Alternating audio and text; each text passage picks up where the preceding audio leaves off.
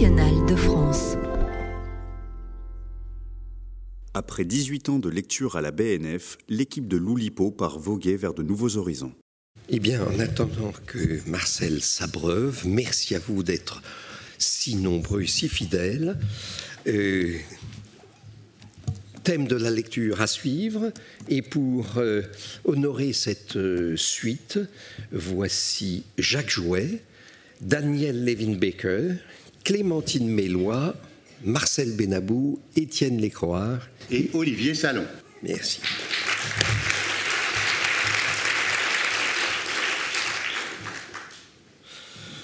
Mesdames et messieurs, à mon humble avis, au train où vont les choses, n'ayant pas peur des mots, admettant, à plus d'un titre, tout simplement, tant, que faire se peut, avant toute chose, en fin de compte, de proche ou de loin, croyez-moi, en toute connaissance de cause, n'oublions pas que, comme on dit, pour cela que ça vaut, à l'heure actuelle, à dire vrai, parole contre parole, tant bien que mal, comme qui dirait, soyons réalistes, malgré tout, il me semble, en creusant un peu, sans aucun doute, par le temps qui court, avec tout le respect que je vous dois, ne vous méprenez pas, a priori, globalement,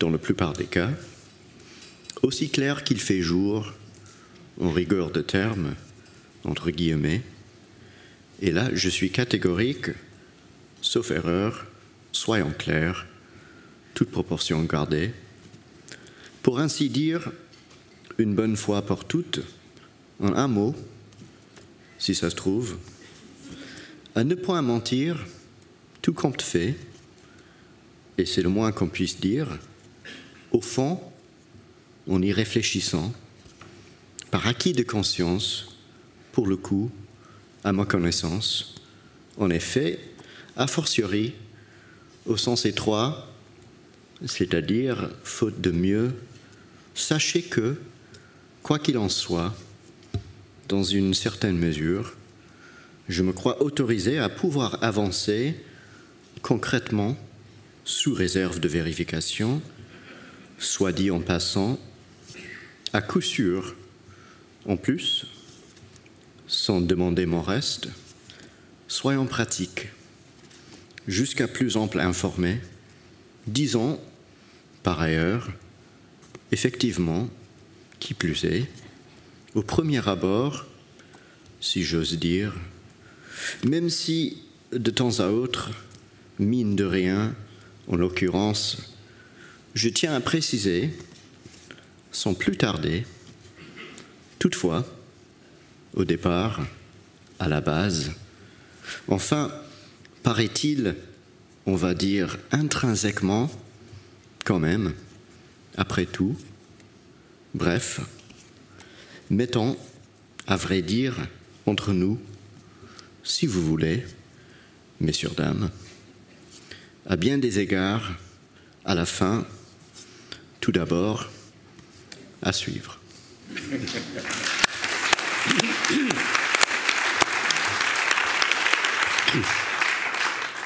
À suivre, c'est, comme chacun sait, la formule rituelle qui, dans un feuilleton, apparaît à la fin de chaque épisode pour indiquer qu'un nouvel épisode est prévu. Une façon de rassurer le lecteur, de l'inciter à la patience. Ne vous inquiétez pas, les héros dont vous suivez fébrilement les palpitantes aventures vont bientôt revenir, lui susurre-t-on. Je pensais que je pouvais prendre prétexte de cette formule pour vous présenter un texte qui a précisément quelques rapports avec le feuilleton, du moins un feuilleton qui eut jadis son heure de gloire, les aventures de Harry Dixon. Le texte que je vais vous lire est donc un commentaire, le commentaire d'un poème appartenant à la série de ceux que François le Lyonnais avait appelés ses poèmes de peu de mots. Je me permets de vous remettre en mémoire cette série qui est à mes yeux une véritable et précieuse anthologie miniature. Excalibur, Fatalitas, Prince, Vierge, Barricade mystérieuse, Calme bloc, Damoiselle élue, La tour abolie, polichinelle d'acier, belle dame sans merci, une mouche dans l'ombre, millions d'oiseaux d'or. Le poème que je vais commenter est le neuvième de la série. Il n'est composé que de trois mots, polichinelle d'acier.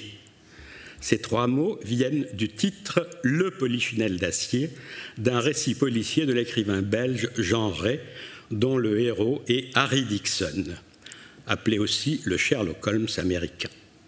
Ce poème est situé dans la liste, comme vous avez pu le remarquer, juste après un autre poème de trois mots, La Tour abolie, où se reconnaît aisément la patte de Nerval. On pourrait être choqué de voir ainsi Jean succéder comme source d'inspiration poétique à Gérard de Nerval et le roman populaire du XXe siècle voisiner de si près avec la poésie la plus raffinée du XIXe. En fait, il n'y a rien là de surprenant. Le Lyonnais, notre poète, n'ayant jamais caché son intérêt actif et son goût plutôt vif pour la littérature populaire en général et le roman policier en particulier, qu'il appelait aussi d'ailleurs le roman criminel. C'est que, à l'instar d'un certain nombre de ses contemporains, il ne, il ne, considérait nullement ce genre comme mineur ou marginal, bien au contraire. Les témoignages, à ce sujet abondent, comme la présence, par exemple, dans sa très riche bibliothèque, de toute une, de toute une section consacrée au genre policier. Dans cette section figuraient précisément en très bonne place deux séries auxquelles il était particulièrement attaché. À côté des habits noirs, il y avait Les aventures de Harry Dixon, la série qui nous intéresse ce soir. Les aventures de Harry Dixon forment donc un ensemble auquel le Lyonnais a voué tout au long de sa vie un véritable culte. Notons qu'il n'était pas le seul. Alain René aussi en avait été fasciné, au point qu'il avait travaillé plusieurs années pour en faire un film qui finalement ne se fit pas. Et je n'y étais pour rien. De la part de Le Lyonnais, les raisons de cette fascination sont multiples. Elles tiennent d'abord au contenu policier et souvent fantastique de ses fascicules. Mais elles tiennent aussi, pour le savant qu'il était, au fait que des disciplines scientifiques diverses sont souvent convoquées pour contribuer au développement de l'intrigue ou à la résolution de l'énigme. Elles tiennent aussi au remarquable. Euh, bon, non, ça va. Mais il est probable que le Lyonnais avait dû être sensible à l'histoire assez peu banale de Jean Ray. Celui-ci, en effet, est un personnage assez marginal dans le monde littéraire de son temps, les années 30 du siècle dernier. Il avait commencé par être le discret et anonyme traducteur et à l'occasion correcteur ou adaptateur des aventures de Harry Dixon. Ce n'est pas lui qui avait, ce n'est pas lui qui avait inventé le personnage. Avant d'en devenir, à partir de 1932, le très prolifique auteur, livrant chaque quinzaine sa dose de copie. Il révélera plus tard d'ailleurs sa façon de procéder qui a dû beaucoup laisser rêveur François Le Lyonnais. Citation de Jean Ray. Je me mettais à ma machine à écrire qui pratiquement faisait cela toute seule. Et moi, je n'y étais pour rien. Je pratiquais l'écriture automatique. Cela se déclenchait brusquement à 11 heures du soir et à 3 heures du matin, mon Harry Dixon était terminé. Fin de citation. Mais pourquoi, parmi les 80, parmi les plus de 80 titres de récits écrits par Jean Ray, le Lyonnais a-t-il retenu précisément le polichinelle d'Atier en le privant, remarquons-le au passage, de son article défini initial pour en faire le neuvième poème de son anthologie, Polichinelle d'acier.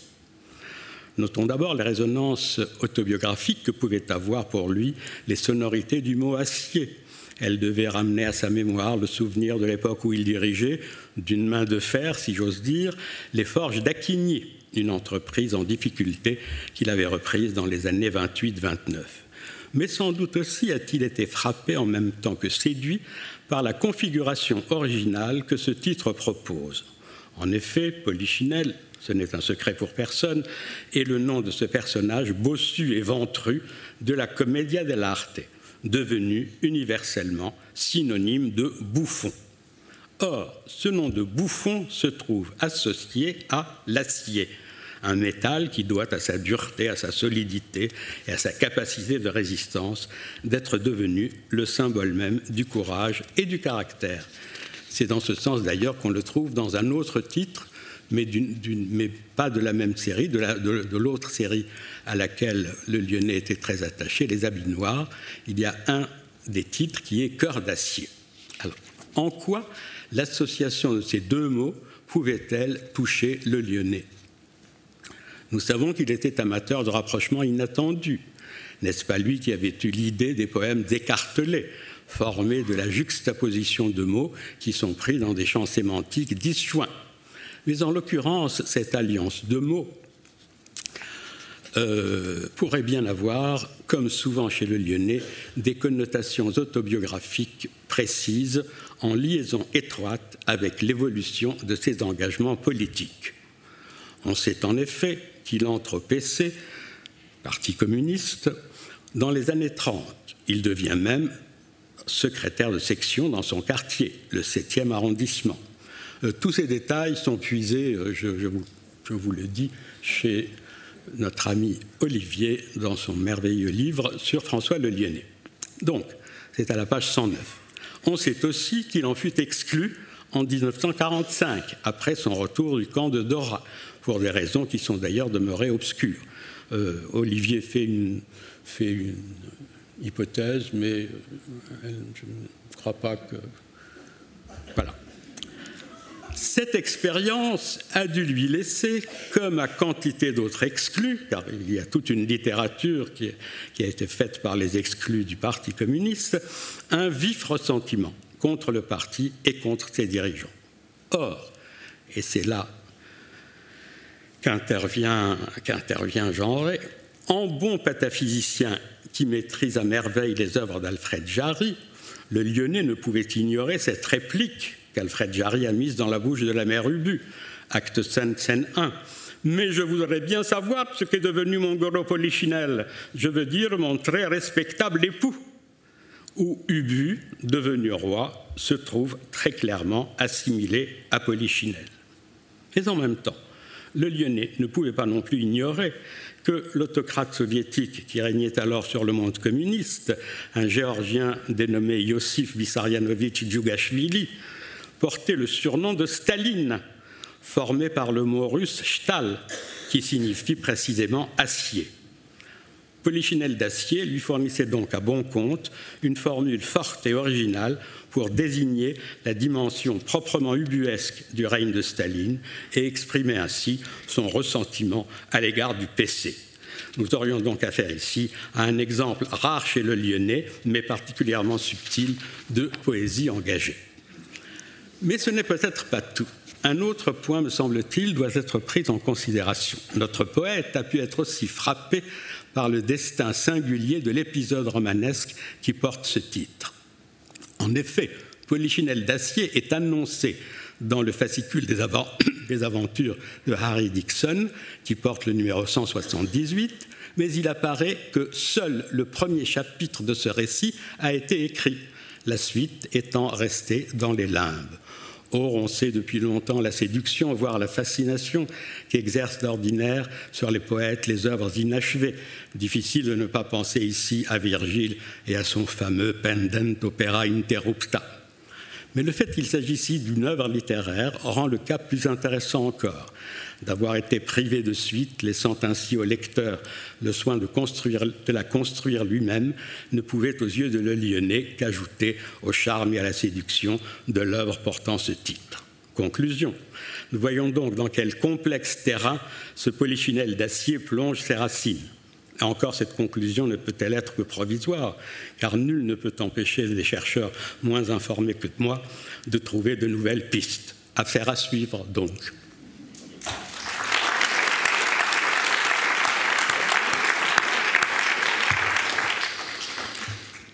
Le 11 janvier 2001, 2001 fut le premier jeudi de l'Oulipo de ma vie d'Oulipien. Il y avait lecture publique sur le thème de Victor Hugo. C'était à Jussieu, dans l'amphi 45.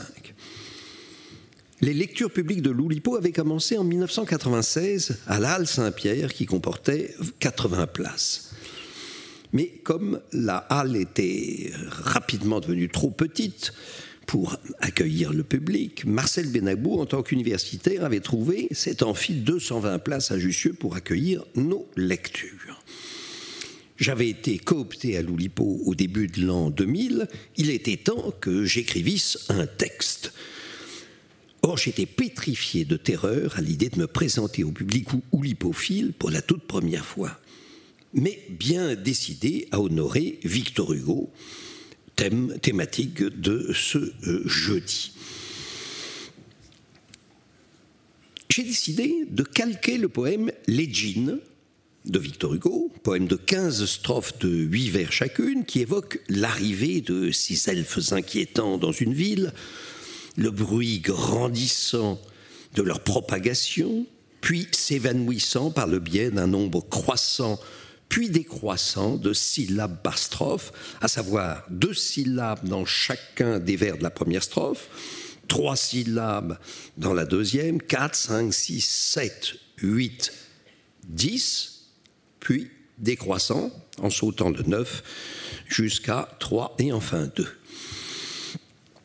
Je voulais dans mon poème évoquer ma propre appréhension devant l'arrivée du public, vêtu de jeans, bon, un peu facile, les jeans, les jeans, bon, enfin. Peur qui allait enfler, devenir effroi, puis décroître avec la fin de la lecture et le départ du public. Je devais respecter le schéma de rime par strophe, à savoir AB, AB, CCC, B. Et si possible, faire des allusions à d'autres poèmes de Victor Hugo.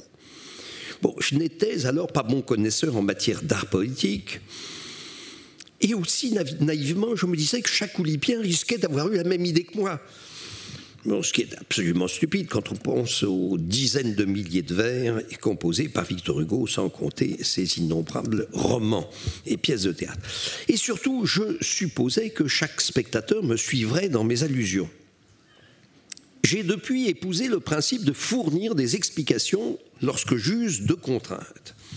Voici donc quelques 22 années euh, plus tard, car j'ai de la suite dans les idées, le texte que je lus le 11 janvier 2001 à Jussieu, agrémenté des explications que je vous devais alors. Pardon pour les 22 ans de retard. À suivre. Alors, à suivre, non pas lors d'une prochaine lecture, mais bon, d'ici un quart d'heure. Voilà, à suivre.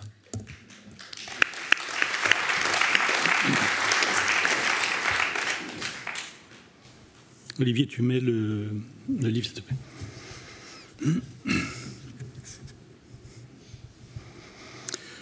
Frédéric Forté est en train de lire son livre à la Maison de la Poésie, en ce moment même.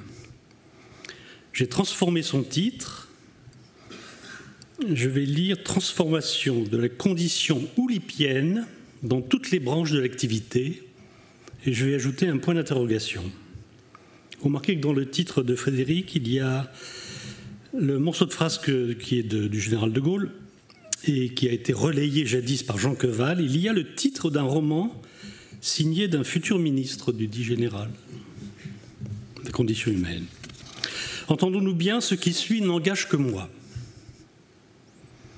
Les jeudis vont s'arrêter, donc les mardis s'arrêtent. Il reste cinq jours dans la semaine. L'Oulipo ne s'arrête pas, enfin je crois pas. La BNF a bien mérité de sa gratitude, celle de l'Oulipo. Le public ne payait pas, la BNF ne nous payait pas. Après la Halle Saint-Pierre, l'Université Paris 7 à Jussieu, le Forum des images, un beau modèle de culture hors marché. Selon la majorité à l'Oulipo dont je suis, il faut interrompre, marquer une rupture. Fallait-il interrompre? Ne fallait-il pas interrompre? Quoi qu'il en soit, on interrompt. Vous avez entendu transformation de la condition oulipienne dans toutes les branches de l'activité, point d'interrogation. Transformer quoi? Quelles sont les branches de l'activité?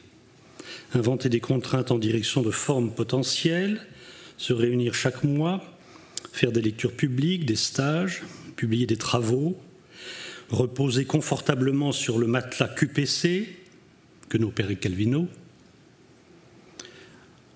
Attention à ce que QPC ne tire pas l'Oulipo en arrière en nous embauchant à son seul profit. D'un côté, il n'y a pas de raison de ne pas dérouler le potentiel de QPC, d'accord. Mais de l'autre, quid du potentiel du reste? Question, quelle est, 63 ans plus tard, la légitimité de l'étroit groupe Oulipo aux côtés des OUXPO, de la liste Oulipo, de l'Oplepo, de l'Oulipo Francfort, etc., sinon d'être la référence quasi décorative, c'est là où seraient les vrais écrivains, et quasi académiques? Le, bilan de l'Oulipo, même tout récent, n'est pas mauvais quant à l'invention de contraintes et de formes invention pure et développement potentiel de formes existantes. Il ne serait pas mauvais d'en dresser non une liste, mais peut-être un bilan critique. Les tridents de Jacques Roubaud publiés chez nous sont un extraordinaire exemple de ce que peut être l'aventure d'une forme fixe, c'est-à-dire mobile. L'Oulipo utile pour les écrivains, sans doute, mais le terme est lointain.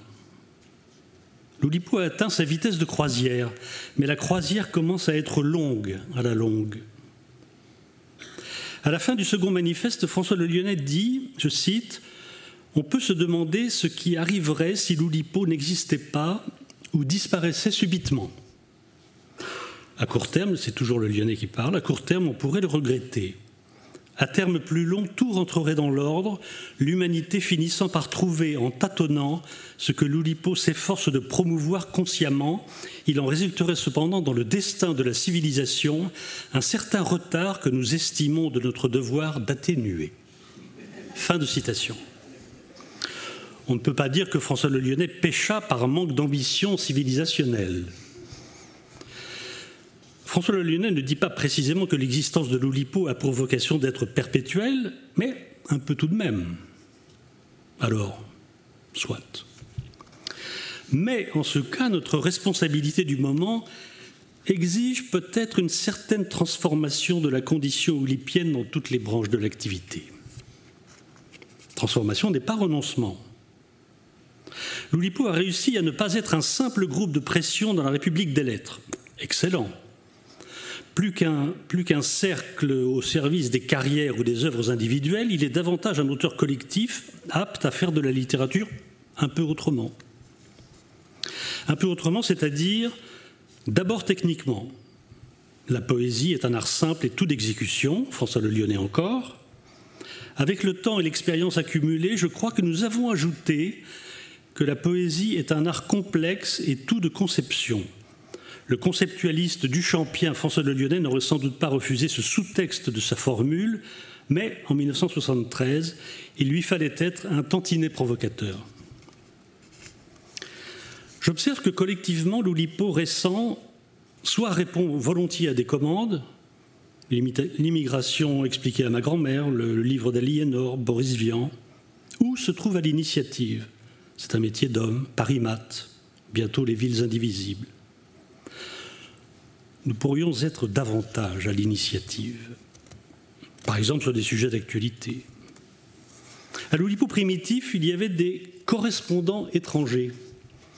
Aujourd'hui, les étrangères se taillent la part du lion. Je parle évidemment des langues, pas des passeports ou titres de séjour.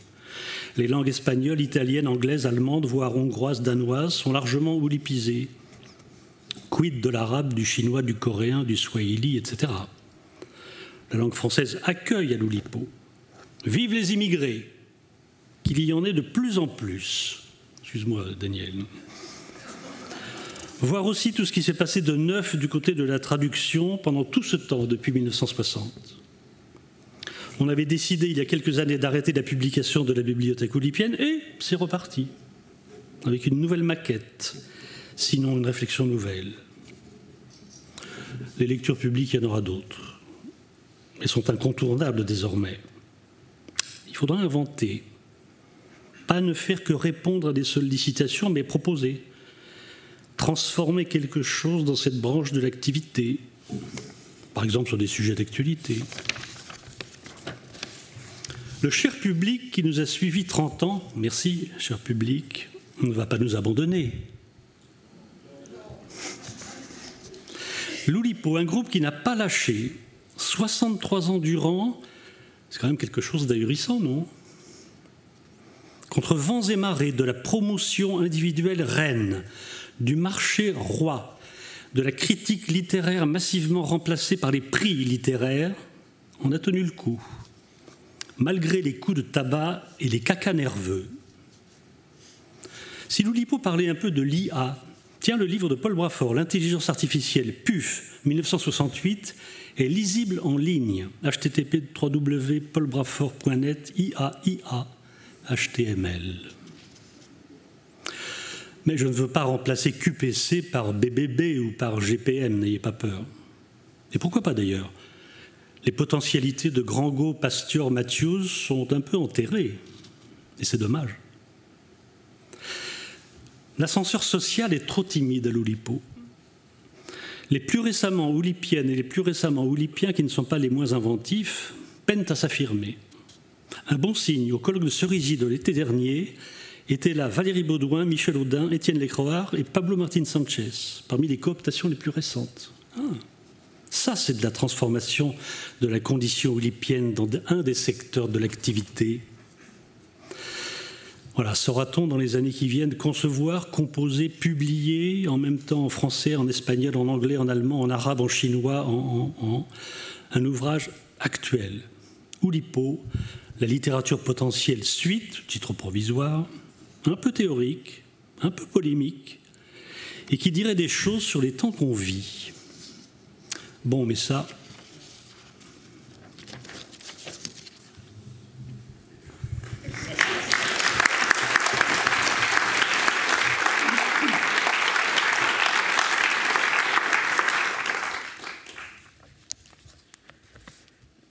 Je vais vous lire un texte de Pérec,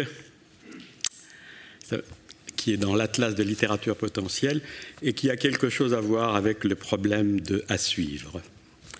C'est un récit à tiroir. 1. Tout a commencé il y aura bientôt dix ans.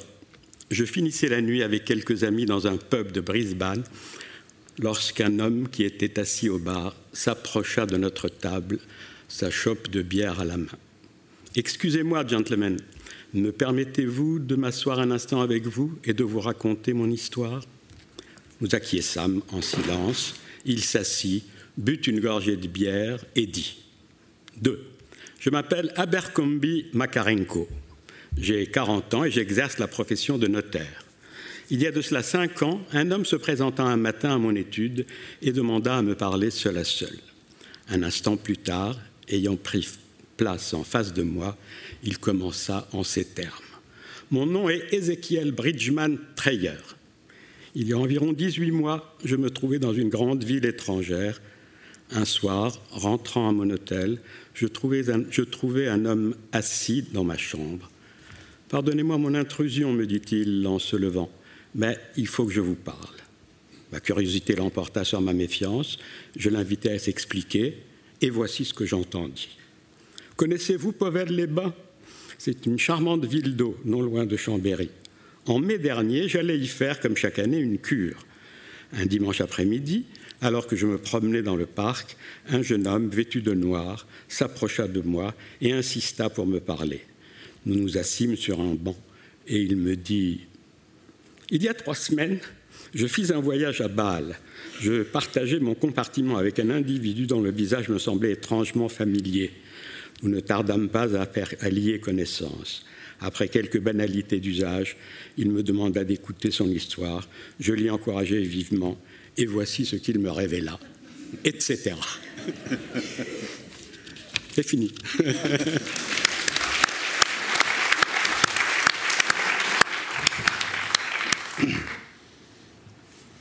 vous lire euh, une, bande dessinée que, j'ai faite qui s'appelle euh, La virilité, rien que la virilité, toute la virilité. Euh, c'est une bande dessinée qui est en fait la version expansée, l'expansion d'un poème de François Le Lyonnais, dont on parle beaucoup ce soir, donc la version à suivre, on va dire, d'un poème de François Le Lyonnais. Euh, je vais vous lire d'abord le poème, puis après je lirai la bande dessinée avec Clémentine qui lira avec moi. Alors, oui, le poème, voilà. ah oui, le poème d'origine de, François Le Lyonnais, c'est donc un, poème à la limite, comme dont on parlait tout à l'heure. C'est un poème dans lequel euh, il, a gardé que les, articles, les adverbes, les pronoms, euh, les, prépositions, voilà, mais il, dont il n'y a ni nom, ni verbe, ni adjectif. Voilà. Là, rien que là, toute là, de François Le Lyonnais. Vous, vous, vous, parce que, mais nul dont ce, aucune. Quand de ce, pour avec, et ce, pourquoi jamais? Seulement le et les est déjà si qu'en nous, ô et contre, c'est qui, d'où vous aussi vous dé. Quelque enfin, pas notant, depuis tout après une, car si dû en auprès, comme un qui je vous pour vous, et même il en leur la plus que ce je ne te, maintenant et cela ou tel toujours sans trait là de les, puisque vous, moins que pour dons autour, des, desquels celui ne parmi et jusqu'alors non de le deux, dans le deux, pardon, et par là qu'il, comme là est seul. Désormais tu sont donc. Es-tu bien les ici? Mais grâce à lorsque sur dont un les des en eux, tu, tu, tu, à travers les nuls dont ceux aucune.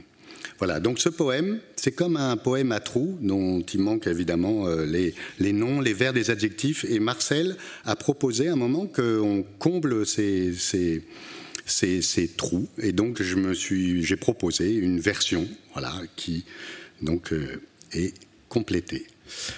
Voilà, alors j'ai mis en rouge les extraits donc de, François du poème de François, enfin les extraits pardon, le poème de François Lyonnais est en rouge. Voilà. Euh, j'y vais. Donc moi ce que j'ai rajouté c'est absolument ni article, ni pronom, ni adverbe, ni préposition. J'ai juste ajouté des noms, des verbes, des adjectifs. Vous êtes subjugué, vous voulez toucher, vous aimez puissance parce que Tarzan aime puissance mais puissance totale, nul scrupule. Tarzan doit soumettre, soumettre univers entier dans ce territoire, aucune exception. Quand de ce bras Tarzan frappe, pour combattre avec gloire, Tarzan vainc, et Tarzan aime ce sentiment. Pourquoi nier? Tarzan jamais nié. Tarzan aime seulement le pouvoir et les muscles. Et déjà, si Jeanne accepte, quand nous irons au lit, conquise et pressée contre ces pectoraux puissants qui viennent va savoir d'où, vous aussi vous pousserez des petits cris perçants. Quelque hésitation Enfin, pas possible. Jane ne peut barguigner, tant Tarzan séduisant depuis tout petit. Jane verra après une nuit, car si Jane veut du viril, Jane en aura auprès Tarzan. Comme un gorille qui tambourine, je tambourinerai pour vous, et même hurlerai. Ils rêvent en vérité Exhiber leur brutalité Avoir la plus grosse que ce cirque cesse. Je ne te supporte. Arrête maintenant et accepte cela ou Tarzan, tel Mr. Hyde, toujours furieux, sans pitié, très énervé. Viens là, Tarzan, las de fausses, de fausses pudeurs de vierge effarouchée.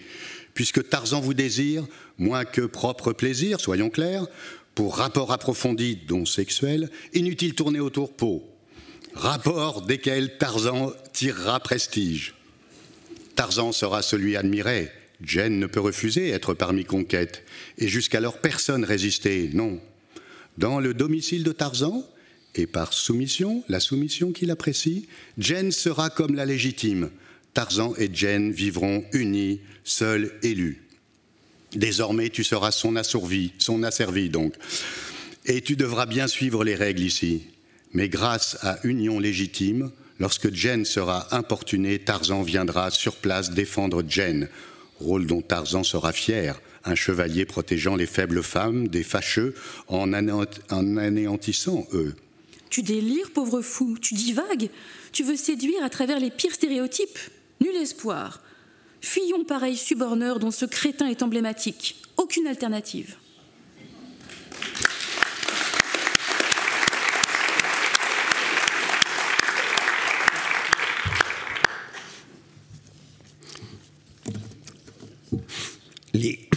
Les nouveaux jeans. Donc, Murville, Paris. Docile, sans bruit, tout près, tout frais, noir est l'amphi. À Jussieu n'est un bruit. Sous les cieux, un point, lui. C'est l'appel éternel, carrousel de la nuit. Ils ont bougé, l'oreille habile, les enragés pressent leur bile. Ils se préparent à coups de phare, et comme un phare, leur œil jubile. Leur corps inquiétant fait un soubresaut. Les voilà partant pour le bel assaut.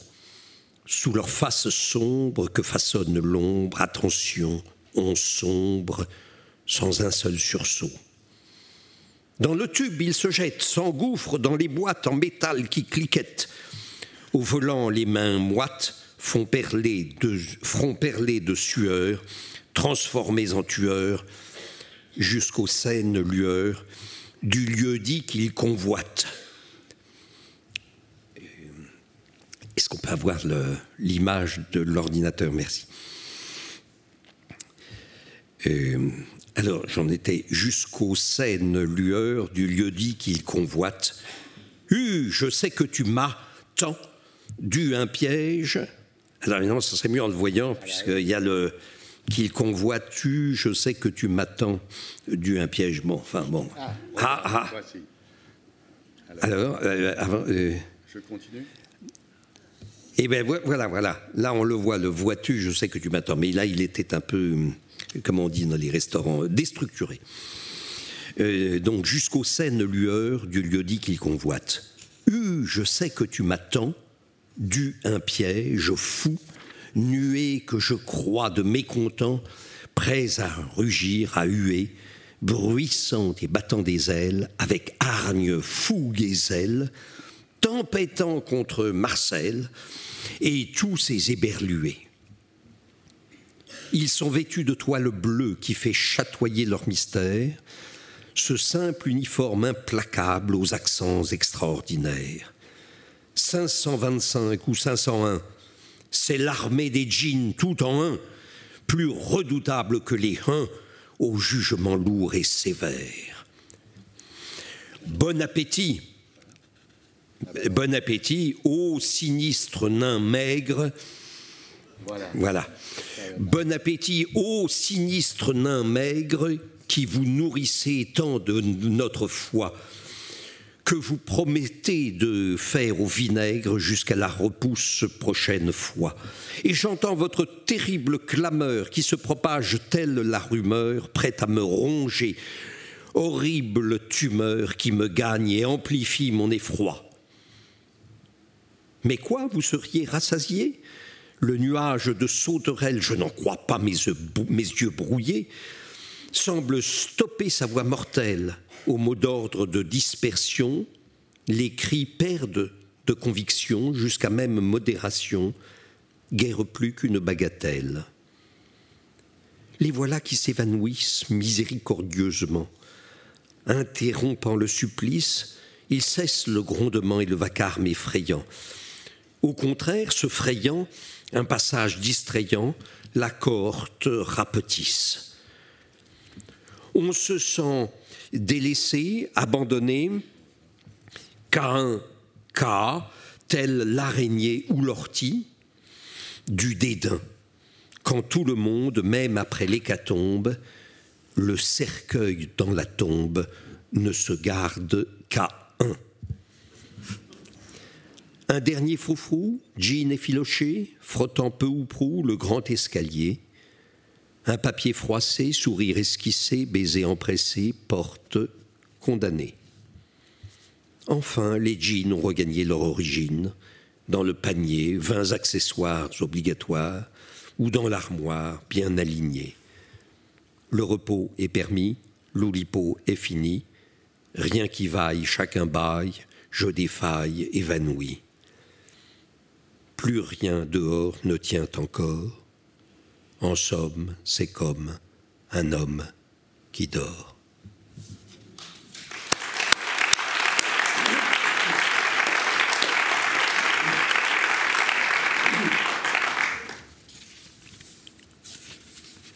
Un texte que j'avais mis en préface à un recueil qui s'appelle L'appentis revisité. Ce texte s'appelle Le chapitre absent, absent s'écrivant aussi bien avec un S qu'avec un C, parce que c'est, vous allez comprendre pourquoi. Avec un C, pardon. Lorsque parut La vie mode d'emploi, je ne fus sans doute pas le seul parmi les amis de Pérec à m'étonner que le livre ne comptât que 99 chapitres au lieu des 100 que j'attendais. J'ignorais alors le pourquoi d'une telle modification et le sens que Pérec pouvait donner à cette absence, de même que je ne soupçonnais pas le rôle central que joue le manque dans l'ensemble de son œuvre.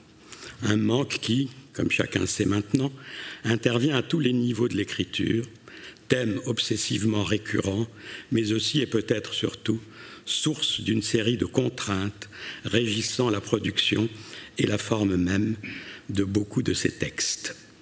Heureuse ignorance, c'est elle qui me donna l'audace de concevoir, comme un amical défi, le projet d'écrire un jour le chapitre manquant que j'avais aussitôt intitulé le chapitre absent. Ab entre parenthèses et sans CENT. Projet dont je, projet dont je m'empressais de faire part à Pérec, m'attendant à trouver auprès de lui, comme d'habitude, encouragement et appui. À ma grande déception, je ne réussis à obtenir qu'un sourire gentiment incrédule, suivi d'un silence inhabituellement long. Mon projet resta donc à l'état de rêverie, ce qui en ce temps-là était le destin coutumier de la plupart de mes projets littéraires. Ce n'est qu'après mars 1982, lorsque je fus invité à donner une contribution au numéro d'hommage à Pérec préparé par la revue Littérature, que cette rêverie, jamais tout à fait oubliée, refit opportunément surface. Mais entre-temps, ma situation par rapport au texte de la vie mode d'emploi avait beaucoup changé je commençais à mieux connaître le réseau complexe de contraintes qui était à l'œuvre dans chaque chapitre du roman. Et l'incongruité de mon projet initial m'apparaissait dans toute son étendue. Pas question, bien entendu, d'insérer un chapitre de plus dans la subtile construction élaborée par Pérec, puisque, par définition, cette construction l'excluait absolument. Si je, voulais si je voulais malgré tout l'écrire, mon chapitre, il me faudrait donc lui donner une autre orientation que celle que j'avais d'abord imaginée. Et c'est ainsi que s'imposa l'idée d'un texte qui ne serait ni une suite de la vie mode d'emploi, ni le simple pastiche d'un de ses chapitres, mais un récit qui aurait sa logique propre et son autonomie. Je décidai alors que la principale règle à laquelle il obéirait serait d'utiliser le plus grand nombre possible d'éléments, en prenant ce mot dans son sens le plus large, le plus englobant, d'éléments empruntés au vaste ensemble des écrits de Pérec. Par un juste retour des choses, j'appliquerai ainsi à Pérec lui-même cette méthode de l'emprunt du prélèvement qu'il avait si souvent et si heureusement pratiquée sur ses auteurs favoris.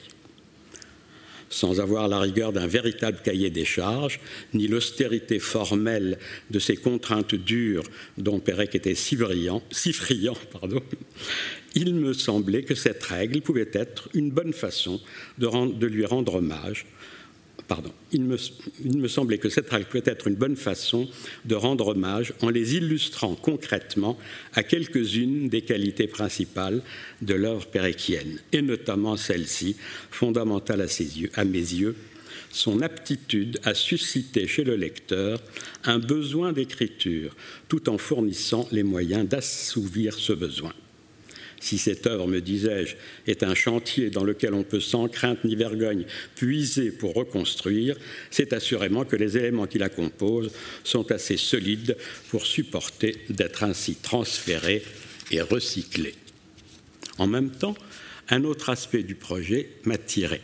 Je me réjouissais à l'idée de pouvoir circuler à mon gré, sans entrave aucune, à travers les livres de Pérec, et de pouvoir ainsi les faire s'interpénétrer Plaisir d'opérer, comme c'était l'usage chez les écrivains antiques, de véritables contaminations entre les héros, les thèmes, les lieux, les événements, les objets. Plaisir de ménager la rencontre d'Anton Voil, tout droit sorti de la disparition, et de Bérangère de Bremen-Brévent, venue, elle, des revenantes dans l'entrée même de l'immeuble des choses, de fêter leurs noces en présence du peintre Hutting, celui de la vie mode d'emploi, et d'Andras Macadam, le héros de Wattemann, qui se trouve être l'héritier de la collection de peintures de, Heinrich Kurth, du cabinet d'amateurs plaisir de montrer que les différentes œuvres péréquiennes, malgré leur diversité revendiquée, ne sont pas simplement juxtaposées, qu'elles peuvent, pour peu qu'on les y aide, constituer un ensemble qui a sa cohérence. C'est ainsi que peu à peu naquit le texte de L'appentis, avec tous, avec tous les traits qui le caractérisent, ses personnages, ses lieux, sa thématique centrée autour du trompe-l'œil, sa structure déceptive. Je dois avouer que par la suite, toutes les nouvelles qu'il m'est arrivé d'écrire, et dont on trouvera ici un premier assortiment, je, vous lis la préface, ne pouvait s'empêcher d'emprunter quelque peu à ce récit. Il joue ainsi le rôle séminal qu'on s'accorde d'ordinaire à reconnaître au premier livre d'un jeune auteur. Merci.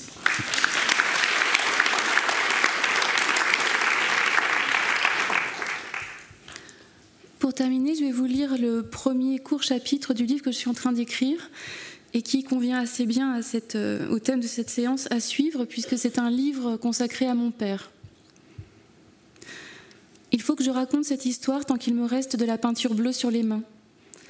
Elle finira par disparaître, et j'ai peur que les, les souvenirs s'en aillent avec elle, comme un rêve qui s'échappe au moment du réveil et qu'on ne peut pas retenir. Avec ce bleu, j'ai peint le cercueil de papa. Un bleu râle 5002 que j'ai fait fabriquer à la demande chez un marchand de peinture absurde dans un hangar à moitié vide derrière le Leclerc de Villers-Cotterêts. C'est très pratique, on donne la référence, une machine mélange et on repart avec son pot fait sur mesure. J'étais soulagée que le vendeur ne me demande pas à quel usage je le destinais. C'est pour l'intérieur ou l'extérieur? Pour une cuisine ou une salle de bain? Non, c'est pour le cercueil de mon père. Il est mort hier et on va lui faire un enterrement de pharaon. Au showroom des pompes funèbres, une demi-douzaine de demi-cercueils de démonstration occupaient un pan de mur, pudiquement occulté par un rideau gris, le temps de remplir les papiers. Il y avait notamment le choix entre le cercueil Montesquieu, chaîne 27 mm, bac bio, 4 poignées, plaque d'identité à 1863,20 euros, le cercueil Rimbaud, pain verni 22 mm, bac bio, 4 poignées, plaque d'identité, capiton économique Champagne à 894,05 euros, et le cercueil Boileau, pain miel 22 mm, bac bio 4 poignées, plaque d'identité à 1080 euros tout rond. Je me suis demandé ce qu'était un bac bio et aussi comment ces noms avaient été choisis. Pourquoi le Rimbaud était-il vendu deux fois moins cher que le Montesquieu?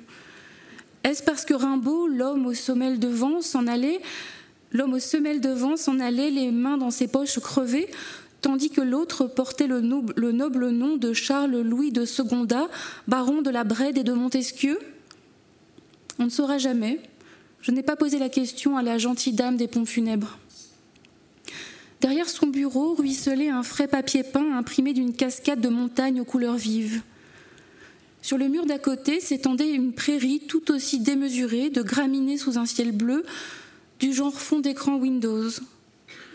Je suppose qu'une étude américaine a prouvé l'effet apaisant du fond d'écran Windows sur le visiteur endeuillé venu fixer les modalités d'un enterrement. Je ne sais pas dans quel état d'esprit nous aurions été sans la cascade et le champ de graminées, mais en tous les cas, ça allait. Nous sommes restés dignes.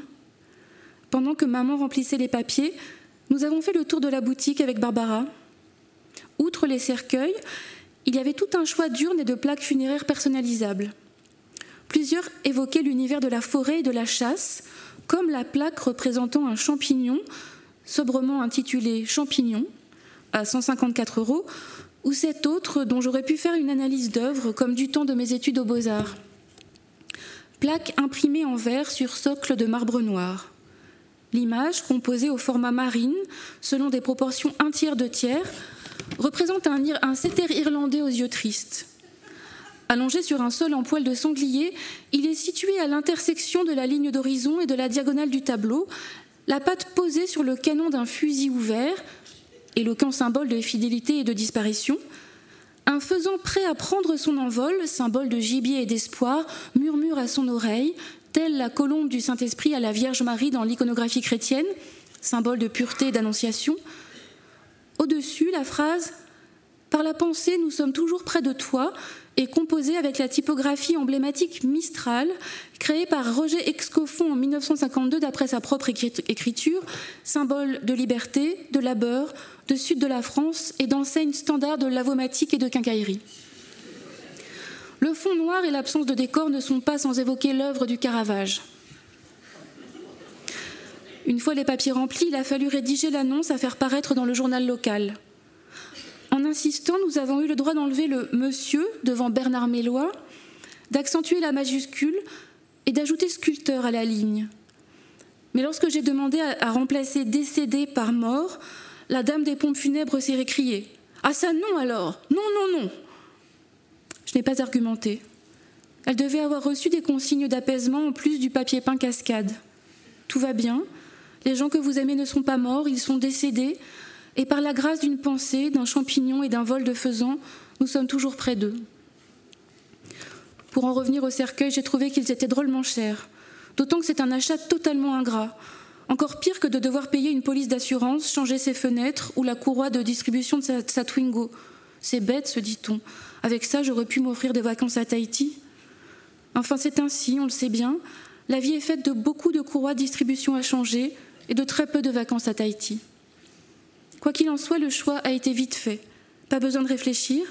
Nous avons pris le cercueil le plus simple, en bois de peuplier, celui destiné aux crémations. Qu'importe leur prix ou leurs particules, les cercueils au nom d'écrivains étaient tous égaux dans la laideur, en bois ultra verni avec des poignées tarabiscotées. Papa avait dit Je veux une caisse en bois, quatre planches et un couvercle. Et de toute façon, nous avions prévu de le peindre. J'en avais discuté avec lui quelques jours plus tôt. On va peindre ton cercueil, papa. Quelle couleur tu voudrais? Rouge? Jaune? Ou alors doré à la feuille, comme un sarcophage? Oh non, vous n'allez pas user de la feuille d'or pour ça. Le bleu de la croix, ce serait bien. Merci.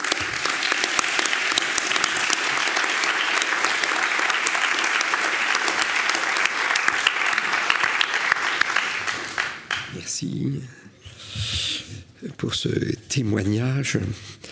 Bon, à suivre. Alors, ce, qui va suivre à, l'instant même, euh, mais euh, délicat, ambigu, euh, douloureux à annoncer, vous l'aurez compris, depuis quelques, séances, on annonce qu'il y aura une annonce en décembre, mais on ne sait pas exactement la teneur de cette annonce. Le 12 décembre est, révolu, euh, il faut bien faire une annonce. Euh, Loulipo, on l'a compris dans la bouche de Jacques Jouet, a besoin d'une pause. Euh, au terme de 26 années euh, de lecture publique, Loulipo a peut-être besoin de se recentrer, de réfléchir, de travailler euh, en privé et non plus en public. Loulipo a voté à la majorité, donc ça n'est pas l'unanimité, mais a voté à la majorité la suspension des lectures publiques à la BNF. Euh, nous avons envisagé un certain temps, peut-être une contre-proposition, peu importe. Il faut, l'Oulipo a besoin d'un temps de réflexion dont on ignore la durée. La BNF a également besoin d'un temps de réflexion, de sorte que nous marquons une pause. Nous allons marquer une pause. Et euh, contrairement à à, l'usage des 15 dernières années, euh, eh bien, je ne dirais pas au mois, de prochain, au, mois prochain, au prochain mardi de l'Oulipo, euh, dans ce lieu prestigieux, dans cette euh, admirable salle. non, je dirais à dans un temps futur. On n'est pas mort, non, mais on n'est pas, moi, on n'est pas mort. Enfin, bon, euh, les lectures sont suspendues. Voilà, voilà, les lectures sont suspendues. Euh, je tiens à dire au nom de l'Oulipo et en mon nom personnel le plaisir immense que j'ai eu à faire ces lectures euh, dans ce lieu que nous avons trouvé après avoir abandonné euh, le, euh, enfin plutôt après que le Forum des images nous a abandonné légitimement pour cause de travaux. Il s'arrêtait pour trois années. Nous avons cherché et on ne trouve pas sous le sabot d'un cheval une salle de 300 ou 400 places qui soit qui soit gratuite pour le public et gratuite pour les Oulipiens. bon, nous sommes arrivés à la BNF et nous n'avons pu que nous réjouir des conditions de l'accueil. C'était Jean-Noël Jeannet était le président, l'actuel et Laurence Angèle que je tiens à remercier. Mais mais l'équipe qui nous a soutenus, qui nous a euh, aidés, qui nous a assistés tout au long de ces 15 années a été formidable formidable, au premier rang desquels François Nida, euh, responsable des, des manifestations euh, culturelles, et puis après à l'accueil, à la euh, régie son, la régie lumière et à l'aide, eh bien je remercie Laurent, je vais juste dire des prénoms, Damien essentiellement au son, parfois Joséphine, Alan, Zaki, Sylvain, Cécile, j'espère ne, ne pas oublier de, prénoms. En tout cas, nous avons toujours été formidablement soutenus ici, enfin aidés, aidés. À chaque fois qu'on demandait quelque chose, combien de fois n'a-t-on pas demandé des pianos ou, toutes les, ou des répétitions pour une pièce de théâtre? À chaque fois, toute l'équipe nous euh, euh, tendait ses bras et ses services. Euh, eh bien, je tiens à ce qu'on les remercie, qu'on les applaudisse. voilà.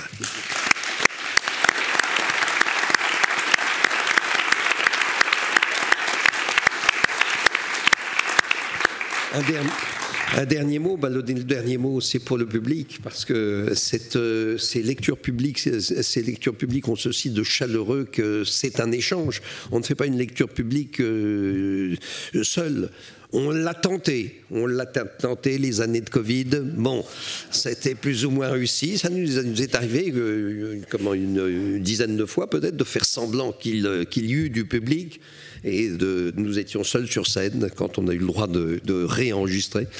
Bon, enfin, c'était un peu bizarre, c'était très étrange. Non, la chaleur, la chaleur, c'est l'échange entre euh, nous qui œuvrons, qui écrivons pour l'occasion, et vous qui euh, venez de manière si fidèle. Je vois tant de visages connus, euh, tant de prénoms que je connais que j'aimerais citer, je ne le ferai pas, mais nous avons été, enfin, nous sommes très, très, très touchés, et je remercie moi infiniment à titre personnel, tout le public, de nous suivre depuis si longtemps et de venir si nombreux, si fidèles.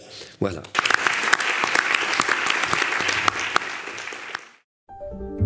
Vous venez d'écouter un podcast de la Bibliothèque nationale de France. Retrouvez les conférences, rencontres et créations de la BNF sur toutes les plateformes de podcast ainsi que sur le site bnf.fr.